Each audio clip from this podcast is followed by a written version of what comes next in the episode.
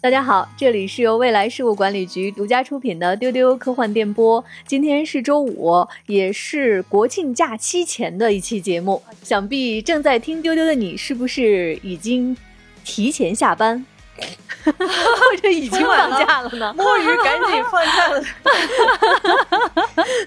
我是这一期的主持人老千，今天跟大家一起来聊天的，我们这个组合很久。没有重新组合在一起了。嗯嗯，有前辈，Hello Hello，还有局长，大家好。不光是丢丢的听众们很久没有听我们三个聊天了，甚至包括我都很久没有见他们俩了。哎呀，前段工作太忙了。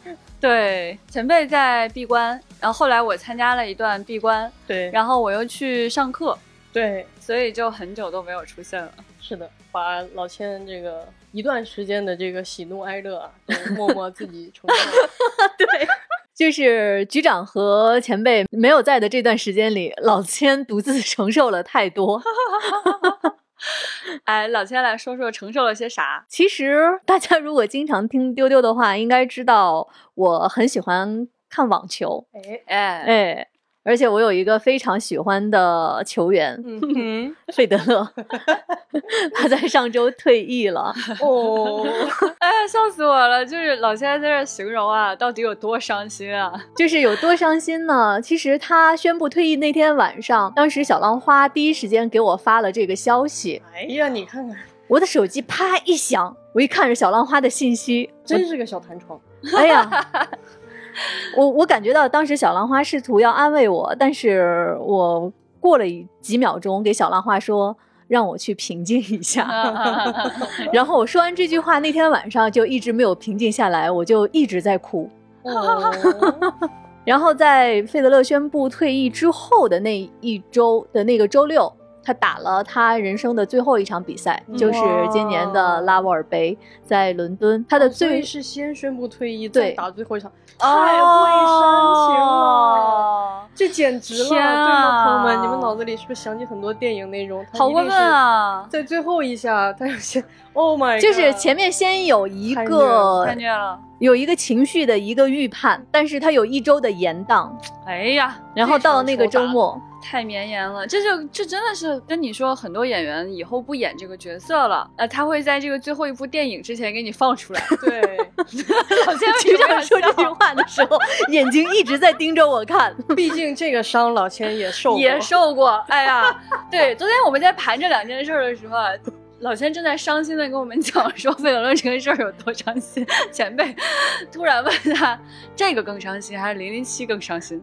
我当时的我当时的第一时间的反应就是手捂胸口。对我跟他们远程在连线，然后我就听见那个沉默了，就是那种沉默，就是我知道应该不是我信号不好。这是老千这边新 伤口血流如注的同时，前辈走过去，咔嚓把以前的旧伤口揭开，说哪个更疼啊？哎，这伤好没好啊？但是我给你们说，经过昨天前辈对我胸口扎的这一下，我思考了一晚上。我今天想告诉你们俩，以及告诉大家，就是可能听丢丢的你也有这种感受，你有很喜欢的演员，他后来不演某个角色了；你有很喜欢的哪个球员，但是他退役了。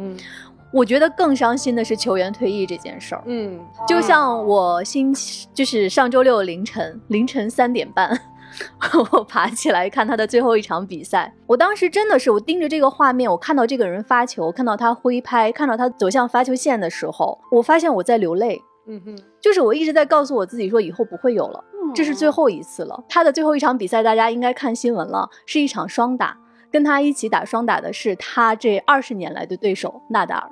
哦，他俩一边是吗？对他们俩一起打的双打，所以包括他们整个的，因为那个拉沃尔杯其实是一个更商业向的，但是也偏慈善向的一个，你你可以理解为有一些表演赛，嗯，就是他们这一组里面有他的这么多年的对手，除了纳达尔还有穆雷，嗯，还有德约科维奇。费德勒说：“我很开心，在我这一辈子的最后一场比赛，我所有之前的对手跟我站在网的同一边。”哦，这个有电影感了，我脑子里已经想象出来一部电影的，天呐，对吧？好，太太鸡皮疙瘩都起来了头。皮发麻，这个我我我我今天 flag 就立在这儿，这个十年以内应该会被，二十年以内应该会被拍成电影。我觉得得有主创肯定会对这个特别心有所动吧？对对对对对，其中有一个人一定很想演这个角色，我觉得是谁？不是抖森吗？哦，对，祖森不是去追星了吗？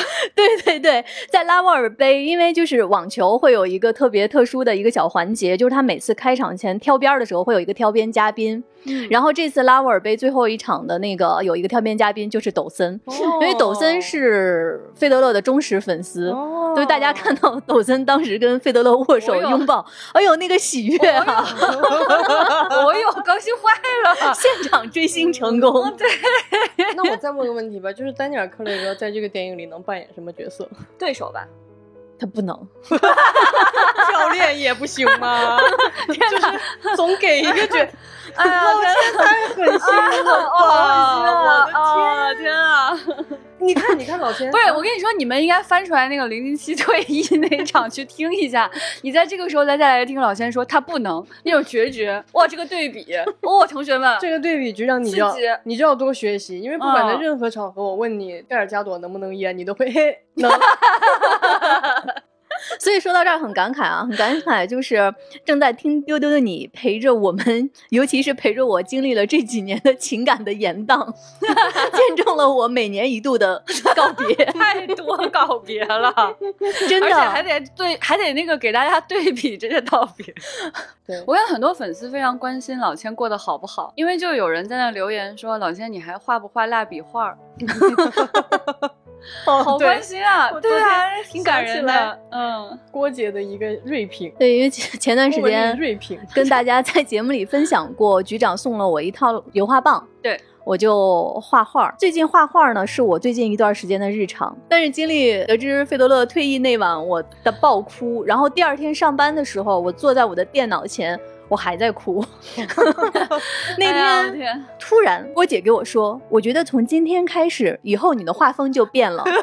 你之前让我们看到的你画的那些小绵羊，以后都不会再有了。哎我去，画的全都是燃烧的天空，然后你的画笔戳破你的画布，郭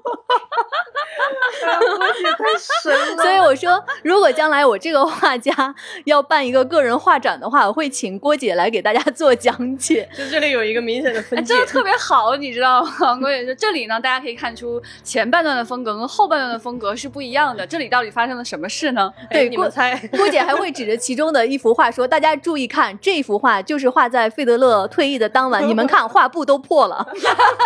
很像他，是他哎，画布都破了。精准又无情的演说。前段时间一直在闭关做一个项目的创作，啊，这两个项目吧。然后呢，后来局长就跟我们一起闭了一次关，但是我们嗯这次闭关时间比较短，就是三四天，就不是那种特别长时间的。然后主要就是开会。然后在这个闭关的过程当中，最有意思的并不是这个创作过程，这次的创作是比较顺利的啊，就真的是我们这个项目有了一个非常新的进展啊，我我们都很开心，对，就是嗯简单来说呢，就是我们把时间线捋顺了，挺把事儿也捋顺了，把这个嗯气质也都定下来了，非常有趣。但在这个里边儿最有趣的呢是酸汤猪蹄的事儿。”哈，你看，这我就来跟你说说了。老千是知道的，就我们贵州那个酸汤香吧？哎呀，哎香了。呀，口水已经开始出来。是呢。然后我们闭关这个地方呢，它能点到目前为止，我一个贵州人在北京这么多贵州菜里面点到的最正宗的一家外卖。然后他家这个酸汤猪蹄，哇呀，好吃到什么程度？哇呀，好吃到哇呀！真的是哇呀！我跟你说，我当初选这个地址闭关呢，就是有可着这这个原因酸汤猪蹄的定位。有这个原因啊。原来是这样啊！非常巧的是，我就说咋这么远呢？我不是不是，那那那那那有多方面的原因啊，也还便宜啊。然后呢，我们的导演也非常喜欢吃酸汤猪蹄。我们俩第一次在桌上认识吃饭的时候，我俩就聊起了酸汤猪蹄儿，哦，我还以为你俩是酸汤猪蹄认识的。那那有点奇怪。对对对，然后呢啊，我又知道这个东西局长肯定喜欢，所以第一天我就特别热情的给大家点了一份儿。但是呢，我当时想着点一份儿猪蹄呢，再让大家尝点儿别的东西，我就点了一些别的东西。但是很显然，别的东西都被忽视了，然后一份儿猪蹄呢就不够吃。于是呢，第二天呢，我都还没有开始发力就没了，肯定不够吃啊，才点一份儿。开什么玩笑？对不起，所以呢，第二次呢，我们就点了两盆。当然了，我又搭配了一点别的菜。然后到第三天的时候，导演已经受不了了，他说你就点三盆好不好？我就点了三盆酸汤猪蹄儿。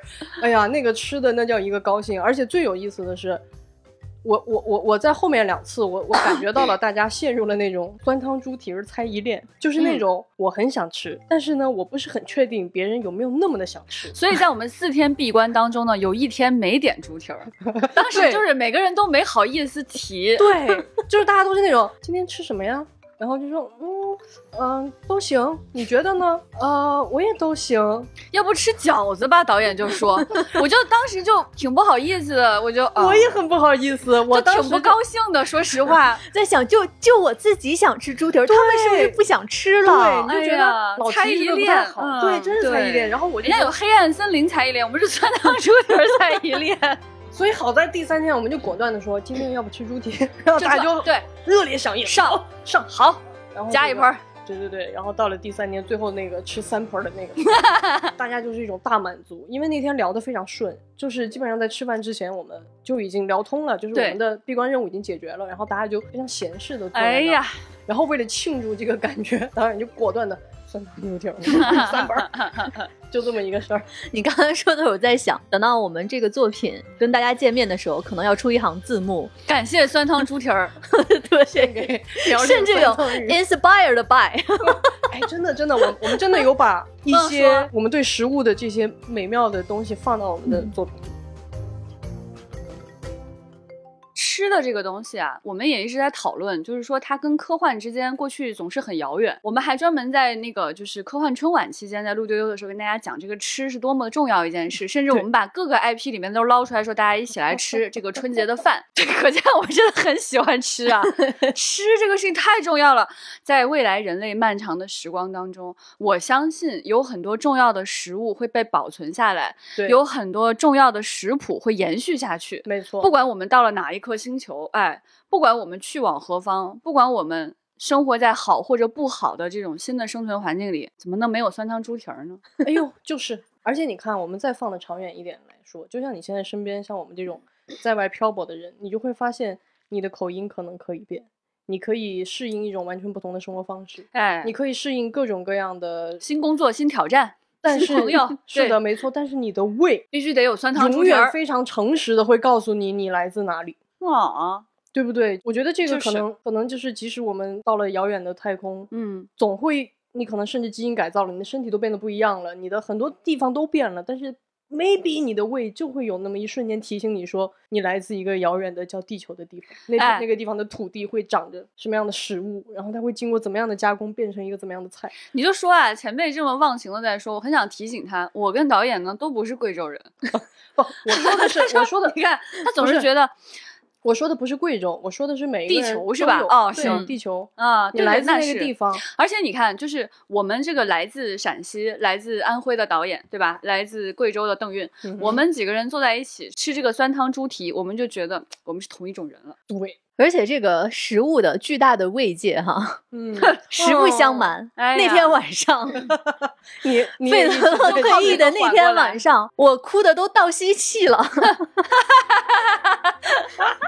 那种心情，就是你做了很久的准备，你知道这个人他打到这个年纪，他肯定会离开，嗯但是当你得到这个消息的时候，就是一点办法都没有，就是哭成那种状态，到最后。我擦了把眼泪，起来吃了块黄油饼干 让自己平静了。嗯，哎，那食物真的是非常美妙的一件很事情。重要。对，就话说这个闭关之前啊，我还出了趟差，就是去上课。嗯嗯、这个学习也是非常重要的，学习了很多做 CEO 的知识。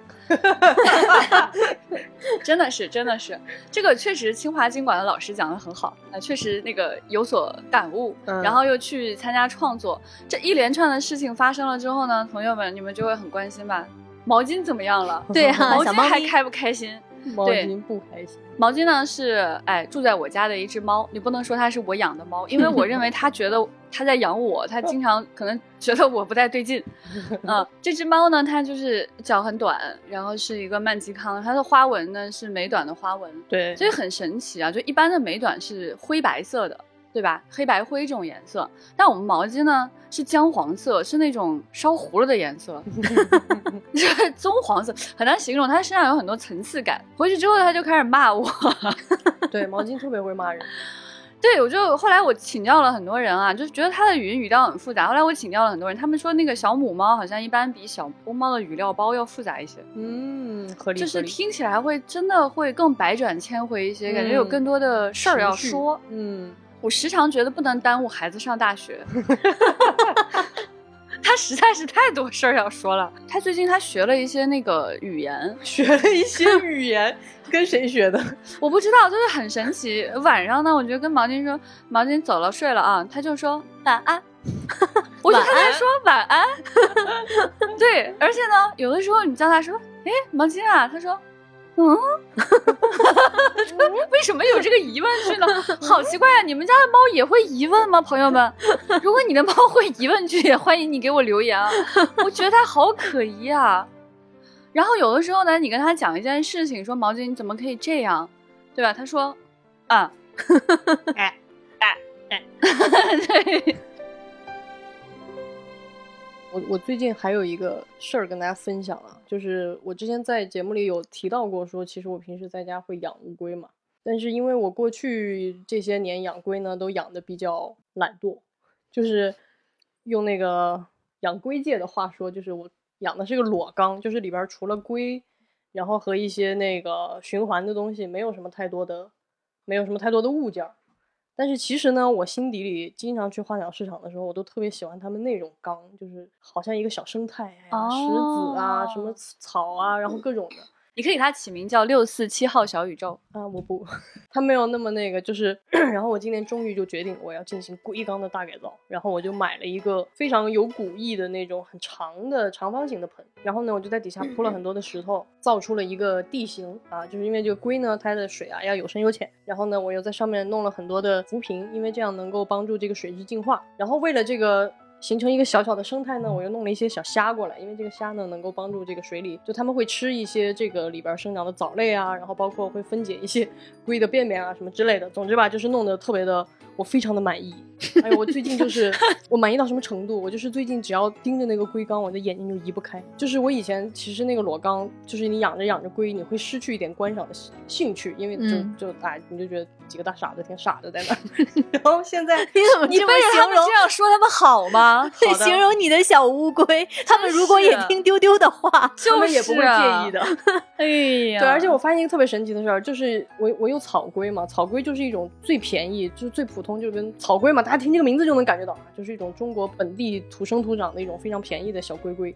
然后一开始我在那个普通的裸缸里养的时候，我觉得它是颜值最低的一个。然后呢，我换了这个缸以后，我突然发现它在那个缸里面是最漂亮的，就我突然就嗯。悟了，就是它得跟那个环境在一块儿，它一适要跟自然结合起来哦。对它一下那种那种美丽、那种灵哦。动就出来了，就从大傻子变成了一个，有点有点灵的那个那个小乌龟的那个感觉啊，所以我就特别的开心。然后呢，我因为买了非常多的浮萍嘛，然后我又用不完，然后用不完我就好笑的部分来了，对好笑部分好笑的部分来了。因为我跟李不生经常会交流啊，我们俩作为南方人啊，经常都在吐槽这个北京干燥啊，什么难受啊，然后他就会跟我说，我养的植物全死了，根本养不活，这个也死了，那个也死了。然后我买了这个浮萍以后，我那天就跟李不生说，我说我认为不如你试一下养浮萍，因为它完全泡在水里，可能能解决这个北京干的问题。我就说，来我给你带一点。但是我给他带的这个浮萍呢，因为我买的那家不是很好，所以他到的时候呢，已经有一点点发黄了。然后我又耽误了两天，我给李不称，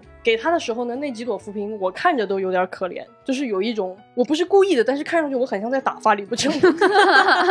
就是我觉得他肯定完全不知道，首先是他这次听了丢丢就知道了。他知道我一直在跟他讲，因为我很不好意思，我就说，哎呀，我说那个我家晒不着太阳，我说这个东西有点枯了，不太行了，我一直在给他做心理建设。结果那天呢，我一拿到办公室，我还有点不好意思，李不称特别夸张，他好高兴啊拿啊！到的瞬间就在办公室惊呼了起来，哇，好可爱呀、我当时都，我懵了，我就有一种对对对，我做了这种 我看见了。我我真的我当时完全说不出话来，他是很可爱，然后关键是他不光自己觉得可爱，他还走出去拿那个水草，然后给大家展示说看前辈送给我的，我就在那个厨房，我就更有一种啊不要这样吧，孩子。然后他给我造成的这个情感冲击还没有过去，还没有又过了几天，对，我来上班儿，李不生突然给我发消息说：“前辈，你今天来吗？我给你准备了一个礼物。”我当时就有一种汗毛倒起，我就有一种不，我本能的就不。然后我到了办公桌上以后，哎，他在我办公桌上放了个小车车，大家都知道我非常喜欢猴子，我打开那个小车车，有个小猴子在开小车车，啊，特别的可爱。关键是，如果你只是说你单纯的觉得我喜欢猴子，你就送我一个礼物。小浪花特别可爱，你给他给之以水草，报之以猴子。，对，结果他说。啊，因为你送了我水草，我就在想，前辈水水水水水水草，对，我就在想啊，那几根破烂水草，你给我买了一个这么可爱的小车车吗？然后我就很不好意思，我就有点语无伦次。所以这两天我又买了新的浮萍，我就又赶紧给李不成装了一些。这个故事有了第，二集。而且我特别没完没了了。不不不，因为这次的真的很新鲜，就送出去一点都不会。然后我们拭目以待，接下来小浪花会给前辈送什么东西哦，？不要了，不要了，不要了，求求了，不要，真的不要了，好吗？好吗？到此为止，谢谢。刚才呢，大家听到的就是我们最近发生在我们三个身上和我们身边的嗯这些特工们比较好笑的，想跟大家分享的事情。那接下来就看看在最近的这一段时间里面有什么新的资讯。可以跟大家来讲，呃，首先是九月二十五号，网飞的影迷盛会放出了网飞的很多的新片和新的预告。我们看到这个片单啊，那天跟局长还在说，真的不可思议。你会发现啊，有些片子竟然也是网飞出的。对对对，嗯，先来看看在这一次的影迷盛会上，大家都特别关注的网飞的《三体》放出了首支特辑。嗯哼，嗯，在这个特辑里面呢，我们看到三位编剧大卫·波尼奥夫、D.B. West，还有编剧 Alexander Wu 这三位编剧呢，他们介绍了一些幕后，并且第一次放出了《三体》的首支特辑。嗯哼，嗯，对，有看到一些拍摄的现场的那个画面，对，对然后也有一些可能是剧情里会出现的镜头。这个就很有意思了，因为在此之前呢，大家听到的关于网飞版《三体》的信息都是编剧是谁，嗯然后导演是谁，然后这里面的演员大致都有哪些，但是呢，一直都没有告诉我们就是谁演的是谁、嗯这个信息。对是的，是的。所以这一次试出的镜头就非常的珍贵，就引起了全网大家这个热情的猜测，对，就是这个人是谁，那个人是谁这样的信息哈。也不嗯乏一些非常荒谬的猜测。是的，是的，我觉得，我觉得叶文洁还是比较明显的。然后有一些人其实不是特别的好猜，但是我看到就是最离谱的 是那个本尼迪克特王，大家还记得他吧？他就是《奇异博士》里边那个胖子，他就叫王。所以他出现了之后呢，竟然有人说他是张北海，莫而且名其妙，对，莫名其妙，而且这个猜测还流传特别是的广嗯，呀，我觉得太离谱了。我觉得如果这个王他演的不是大使，同学们，我就把话筒吃了。好嘞。嗯，哎呦，这可能是史上最喜欢放狠话的那个播客，是吧？对，局长这个饭量再好，也不要老吃话筒了。不是，朋友们，我也是吃三盆酸汤猪蹄儿的人，这不是关键哎信息哎，。我也有贡献啊，不是你一个人吃的啊。哎，但是上一次局长放这样的狠话是他在说，呃，《阿凡达二》肯定是跟深海有关。你看，朋友们，哎，所以说啊，这个真的、呃要相信，我们确实是一个时间线管理机构，嗯哎。所以呢，其实大家可能比较期待的是这个编剧会有什么样的表现哈？嗯这两位编剧呢是全游的编编剧，呃，众所周知啊，全游就是在马丁写了的部分呢特别的好，在马丁没写的那一季呢特别的不行，所以这两个人令粉丝非常忐忑。就是你到底是嗯行还是不行啊？我们真的很难说，对吧？心里就非常抓心挠肺。然后我就发现这里面还有另外一个编剧，我就有一种很可怕的感觉。对，就这个 Alexander Wu，对他竟然是真爱如雪的编剧，真爱如雪。如果你们有兴趣看，可以看一下。总之啊，我是第一集都没有看完。对，作为一个资深烂片鉴赏家，对对，大家要知道，我真的看过很多烂片，而且很多烂片属于那种看了第一集觉得哎呦好烂，但是我还是把它整个看完了。你们要知道，我是这样的人的情况下哈，那，你们去品一品。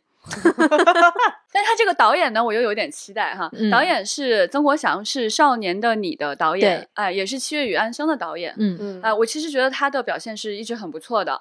那大家也都知道，就是其实对于这样的一个组合呢，其实大家心里还是会觉得行还是不行，行还是不行呢？对也有一个人像你们一样抓心挠肺，他就是 三体粉头之一啊，我觉得是之一，因为我也是粉头。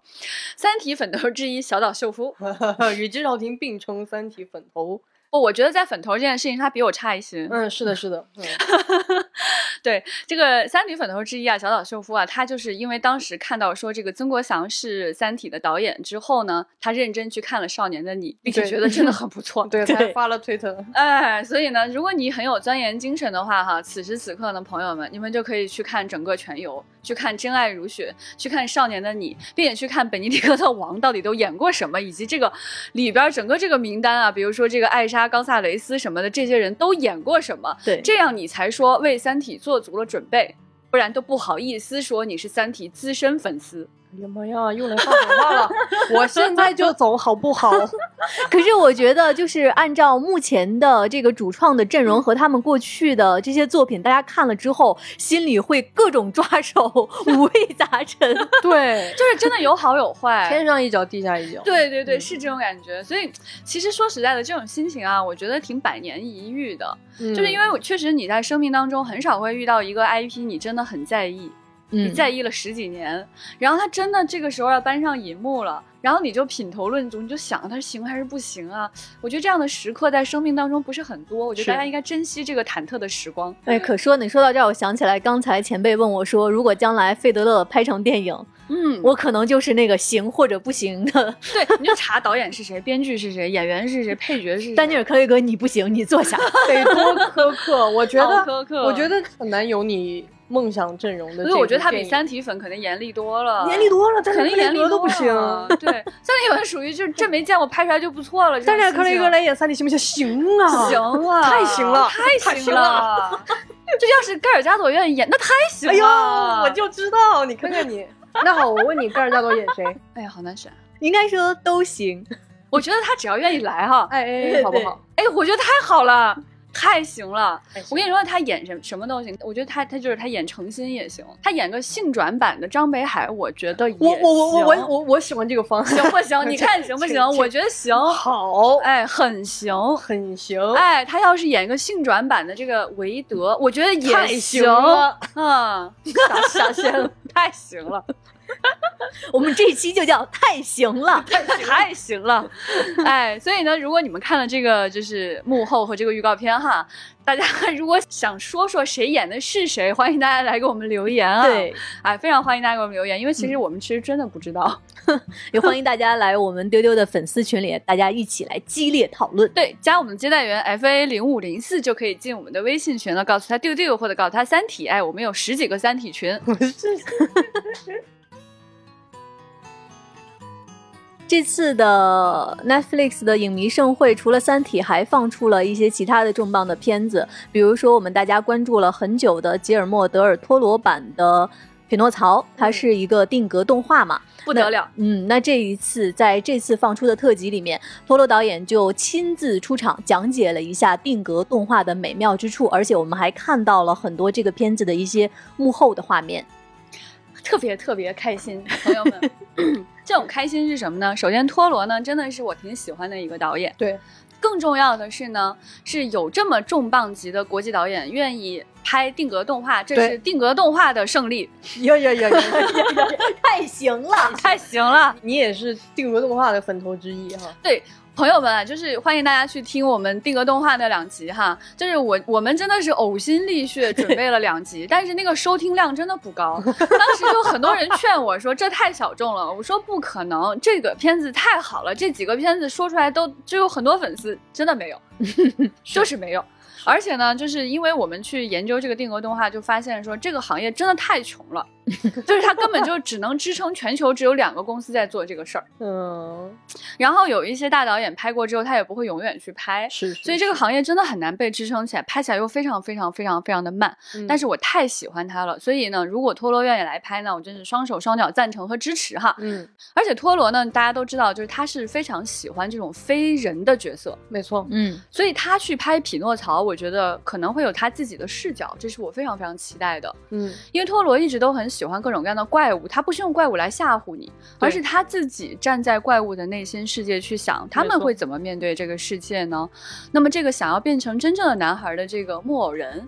在他的笔下会变成什么样的故事？而且我们在这些年，我们确实是就是被这个迪士尼版本的匹诺曹的形象给洗了脑了。可能你觉得匹诺曹必须是那样，嗯，其实不是的。我就觉得非常的高兴，在托罗设计的这个匹诺曹的形象里面，有看到很多人的形象都不一样，没错，哎，很特别，很有他自己的风格。嗯，对，就是定格动画其中有一个很重要的魅力，就是它必须是用那种手工制作的，嗯，对，它这个人偶必须是做出来的，而且一定是。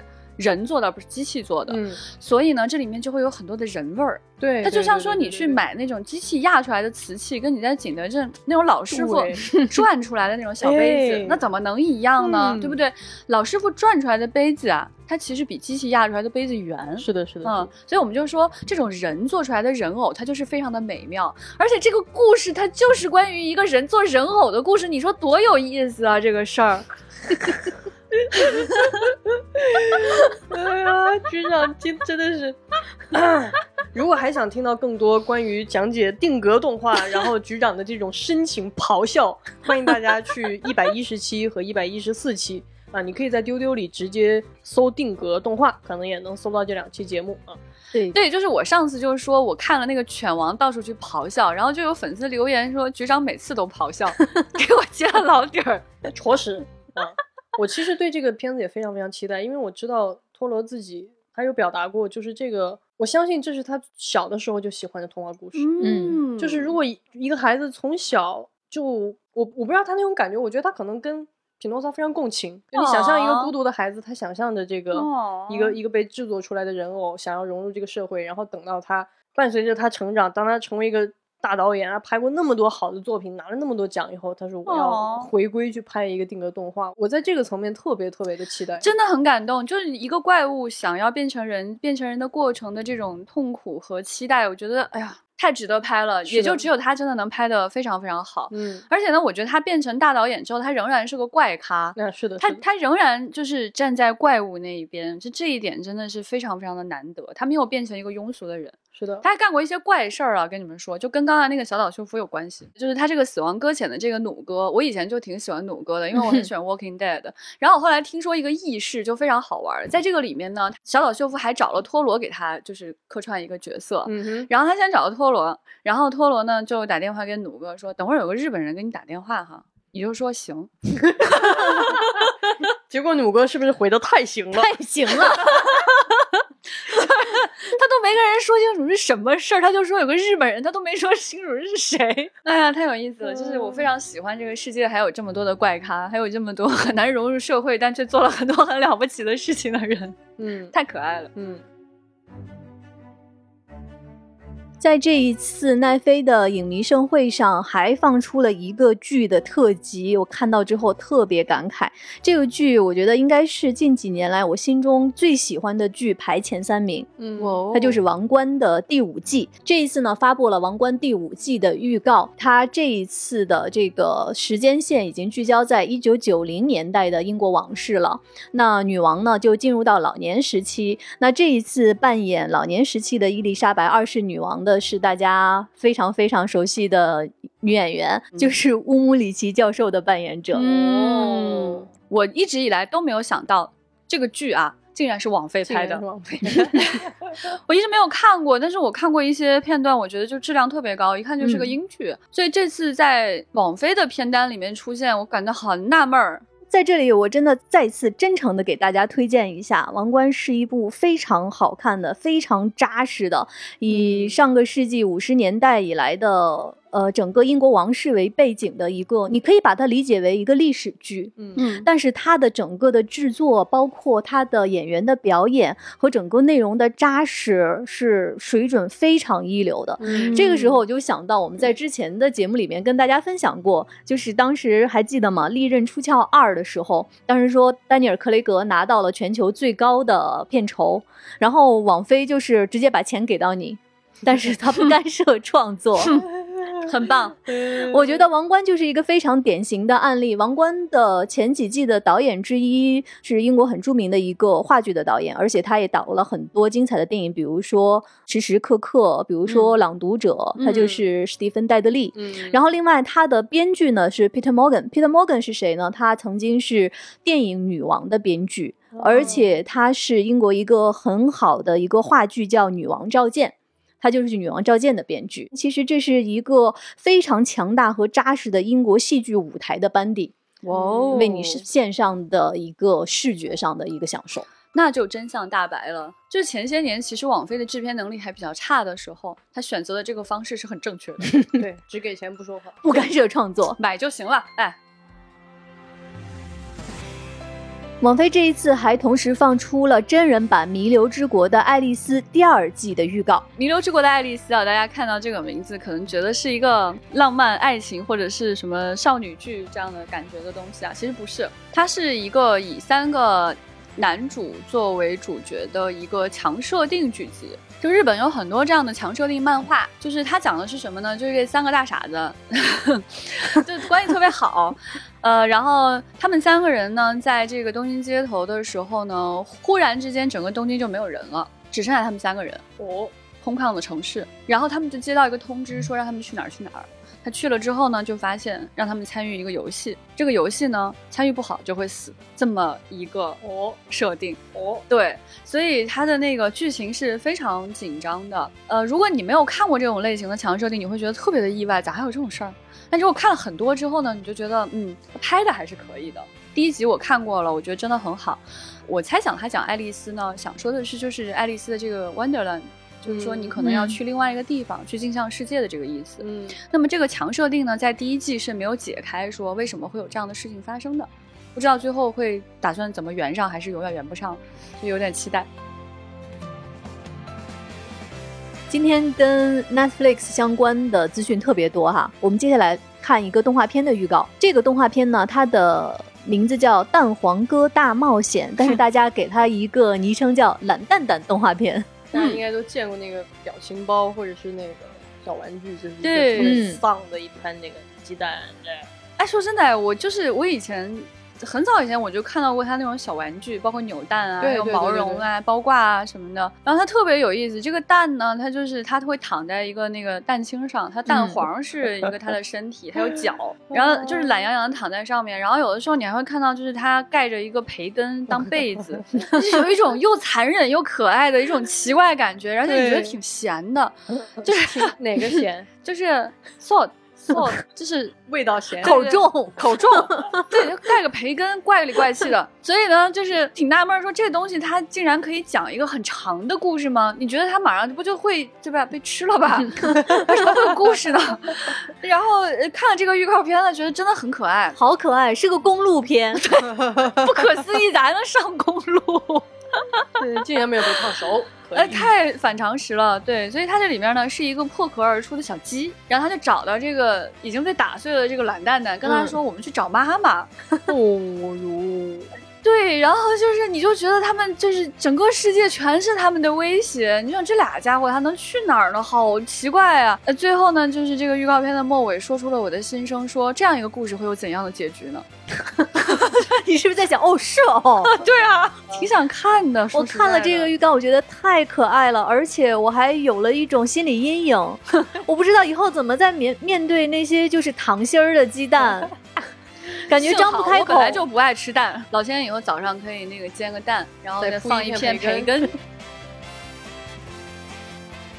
我们刚才说的都是一些新片的预告片或者特辑。那接下来这个作品呢，它只是公开了几张先行图，但已经是一个大事儿了。Netflix 与伊藤润二合作的动画系列公开了几张先行图。太吓人了！就这个新闻啊，它完全没有放出其他的任何消息。就是真的就只有几张图，然后就有一句话，就是它里面会收录《富江双一》《人头气球》等多达二十部的伊藤润二作品。哇，真的就这句话，你就感觉那个分量扑面而来，你就觉得金钱在后面涌来，不断翻涌。太吓人了！那就是就是他怎么能买这么多 IP 呢？好吓人啊！而且你就觉得他这两年啊，就 Netflix 他选那个 IP 选的很厉害，他这个系列我觉得就会有很多人愿意就是一直充值。一直做下去，而且它的稀缺性是很高的，因为一藤二的这个艺术风格确实是无人能够取代的。对，啊，但是还是要警告大家哈，真的很恐怖 你心理素质很差的话，真的不要看。是是是，真的不要看，太吓人了。即使是它的一些片段，即使是一张图，即使是一个从图里面做出来的扭蛋，都能吓死人。我想奉劝各位朋友哈，心理素质不是特别好的话，还是看点别的。这个吓死人的系列会在二零二三年的一月十九号开播。嗯嗯。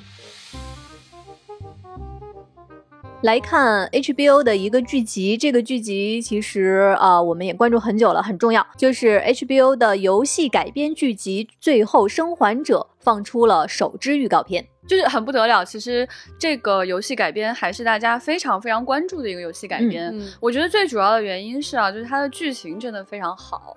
就是一个在游戏当中靠剧情特别出名的一个作品。对对对对对，它一共有两部，就是一和二，就是二的话就变成了口碑非常的两极化。是，就有的人会觉得哇神作，有的人会觉得什么玩意儿。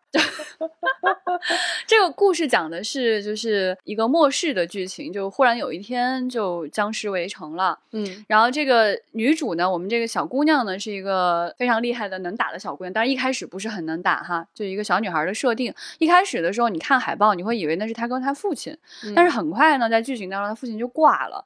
他原来是跟着一个叔叔，一个 uncle，就这样一个人，呃，一路在行走。一开始是逃亡，后来因为一个非常重要的原因哈，如果你不知道，我就不告诉你了。到第一季的结尾的时候呢，你会看到他们俩产生了非常深厚的这个友谊感情。到第二集的时候呢，又发生了一些我觉得编剧是非常作的一些剧情吧。嗯，那么在这个剧情当中，这个带孩子的人是谁呢？朋友。朋友们，哎，是大家非常熟悉，这些年一直在带孩子的一个孩子专业户，对他就是丁贾林。丁贾林是谁呢？他就是带着 Baby Yoda 闯荡江湖的那个曼达洛人，而且他还在我们那个《神奇女侠二》里边，一九八四里面呢扮演这个带孩子的父亲。哎，所以我觉得呢，他这个父亲形象呢就越来越高大哈。一看到是他就觉得不知道为啥有点喜感，可能因为他是一个没有那么重爹味的爹，就是让人不会很烦。哦，对对对对，确实确实。所以我觉得这个剧情还是非常期待的。大家有兴趣的话可以去了解一下这个游戏，确实在里面那个制作非常精良，剧情非常。很感人，其实你就是在网上看看视频，我觉得都是非常想哭的这个状态。嗯，这个剧情呢是 PlayStation 重度参与的一个影视作品。现在我们能看到的介绍说的是，它将会涵盖游戏第一部的全部剧情和第二部的部分剧情。我感觉有一种不祥的预感。我们来看一个国创科幻番剧的消息，呃，国创科幻番剧《银河之心》定档了，会在十月二十五号在 B 站上线。那最近呢，我们看到了一个新的 PV。对，呃，这个作品呢改编自大家的老朋友啊，江波老师的同名作品啊。那这个作品呢是一个三部曲，嗯，呃，三本书加起来真的非常非常厚，所以它其实非常适合改番剧。是的，而且因为它是一个非常恢宏的太空歌剧的故事，对，所以就是用动画来制作，可能确实在现在这个时代更可行一些哈。当时呢，我记得是在 B 站的一个发布会上，它其实是跟三体动画的这个预告片是一起试出的。当时放的呢是一个没有配音的、没有太多对话的这样的一些画面，但是觉得画面制作确实是非常的精良，应该是一个非常硬核的这样的一个故事。看到它定档是十月二十五号，哎，所以呢，就是在《三体》动画上线之前，大家可以去先看看这个《银河之星》。对对。刚才呢是最近我们为大家划重点的一些好玩的、有趣的资讯。那接下来呢，看看最近大家给我们的留言和评论哈。我们看到在喜马上，呃，两百五十七十月最强番电锯人动画豪华阵容 buff 叠满，有一位叫 B B 小 bird，哎呀，这个。ID 听着就很那个哈，好可爱 他怎么说呢？他说那个星战馆一直人很少，每次我都去里面拍照，达斯维达很霸气。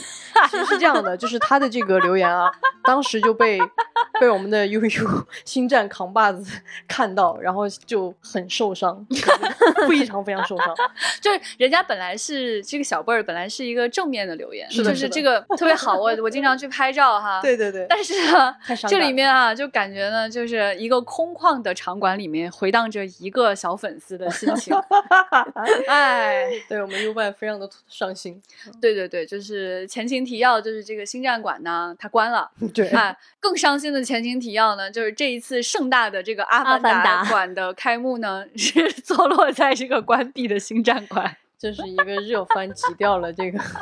太心酸了，我的天，我就很难想象这个星战粉丝的心情。就是连前辈这样的星战粉，他也没有 去过全没，有，完全不就是这么的，嗯，空旷，嗯，对。所以上海迪士尼把它改成群众喜闻乐见的《阿凡达》呢，也是有很多的深思熟虑在里面的。好，在小宇宙上，就是九月看什么这一期哈。嗯在两百五十一期下面呢，有一位叫做王小黄，不要香菜，哎，有 老女士也不要香菜，你是一个 系列的，你哎，真的真的，老易那个他点的那个外卖上，就是他的名字里边就写的不要香菜。对，不要香菜。他说哈哈哈我也差不多很早以前就关注了半半微博，但是没放特别关注，比较少刷到。呃，后来有一天在微博上搜风骚律师，在关注的人的微博里发现了丢丢的七月看什么，居然那期。就很曲折的一个过程，对对对。虽然那期只是浅聊了一下 BECS 吧，但也很开心了啊！真冷圈。又翻了翻往期节目，意外的发现都还很有兴趣，果断开始了订阅考古一条龙。时至今日，已经是一百小时的粉丝了哦，厉害厉害厉害。其实我最近发现，我们丢丢的评论区来了一些新粉丝。对对对，嗯，就是大家是通过很多各种的渠道，或者是哪期特别的节目来到丢丢这边的。而且大家发现，我们不光是聊科幻，还会聊所有的全宇宙的好玩的事情。欢迎我们这些新朋友们，也欢迎你把我们丢丢推荐给你身边的朋友。在这个微信接龙里面哈，关于独家刘慈欣首部日漫改编的幕后趣事，就是两百四十九期。我们的提问是：你还想看到刘慈欣哪部作品漫画化？哎这个问题哇，真是撩起了大家的心啊！这个时候呢，大家真的是提出了很多的内容，像这个全屏带阻塞干扰，还有白垩纪往事，还有诗云圆圆的肥皂泡，以及哎云天明的三个童话。这个很有哎意思，嗯，这个很有意思。还有这个吞食帝国，嗯，对我估计他们可能就会把所有作品列出来吧，到时候就是，你以为大家都是奈飞搞一同任二吗？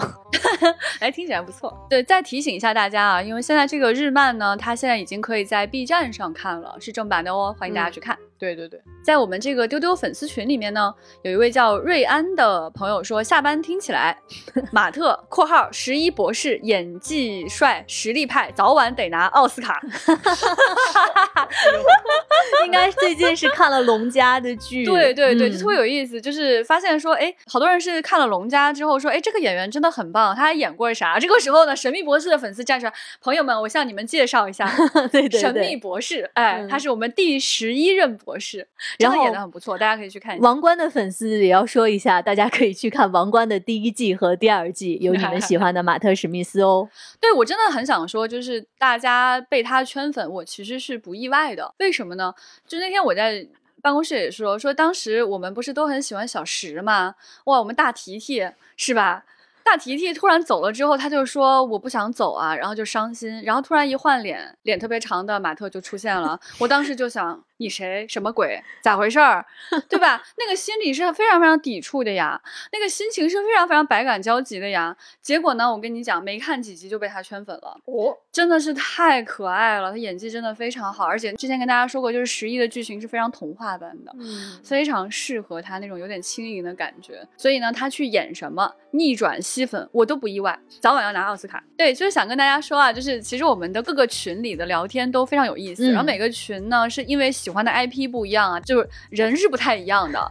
所以呢，你们加了这个我们接待员 F A 零五零四之后，你可以跟他说你喜欢什么 IP 啊，基本上应该就是有这个群了，嗯你就可以去这个群里跟大家一起聊天了，可以认识一些同好，真的是很开心的一些事哈。大家可以去研究这个新版的《三体》行不行？哎，可以去交流说这个马特到底能不能得奥斯卡之类的哈，就很快乐的。所以推荐大家去我们的不同的群里去看看。接下来就是十一假期了嘛，我在应该就是上周我看到微博上就有一个 tag，国庆节之后再说吧。当时就感觉还隔着半个月呢，但是大家这个放假的心情很迫切了。对对对对现在马上就要来到国庆节假期了，给大家做个预告。我们在假期期间呢，还会再给大家更新两期节目，一个呢是弗兰肯斯坦，哎还有一期是外星人保罗。天呐，都是经典作品。一个呢是我们科幻的开山鼻祖，嗯一个呢是科幻进行到非常复杂的阶段之后，出现了一些反讽啊，所以就有了这个外星人保罗。我也是没想到这两期都有我，这个国庆，哎，突然显得你特别勤奋哎。这个国庆就有我陪大家快乐快乐了。还真是。我非常期待大家都会喜欢上这两个 IP 啊，对对对对，嗯嗯，真的会非常非常推荐，嗯而且它可以在你假期无聊的时候反复听。也可以反复看。那今天节目的最后，给大家留一个互动的话题，这个话题是你国庆期间准备干点啥呢？嗯嗯，也欢迎大家告诉我，你觉得《三体》里边那几个人是谁演谁？嗨，看看呗。行行行，这个话题其实我也留给我们丢丢的各位主播了。我们在国庆回来之后的这一期，嗯会为大家录我们国庆期间看了什么，干了什么。对，好期待哦！那各位朋友们，我们就国庆之后见喽，拜拜。拜拜，国庆之后再说。拜